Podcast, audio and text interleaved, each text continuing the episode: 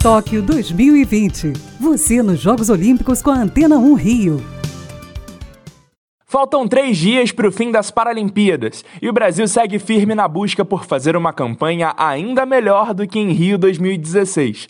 Sexto colocado com 19 ouros, 13 pratas e 22 bronzes, podemos subir ainda mais no quadro de medalhas, e as apostas partem principalmente dos esportes coletivos. No goalball, tanto os meninos como as meninas disputam pódio amanhã. A seleção feminina enfrenta o Japão na disputa pelo bronze às 1h15 da manhã. Já a equipe masculina pega a China às 7h30 na decisão.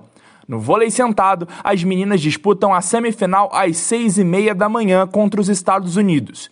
Quem passar enfrenta o vencedor de China e Canadá, que jogam às 8h30 da manhã. No masculino, o Brasil disputa o bronze contra a Bósnia às duas da manhã de sábado. Se vencer, a seleção conquistará a primeira medalha paralímpica da equipe masculina na história.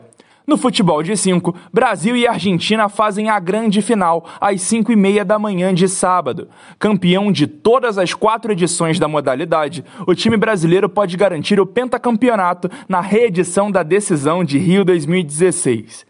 É Paralimpíada na Veia, é o Boletim Tóquio 2020 na Antena 1 Rio.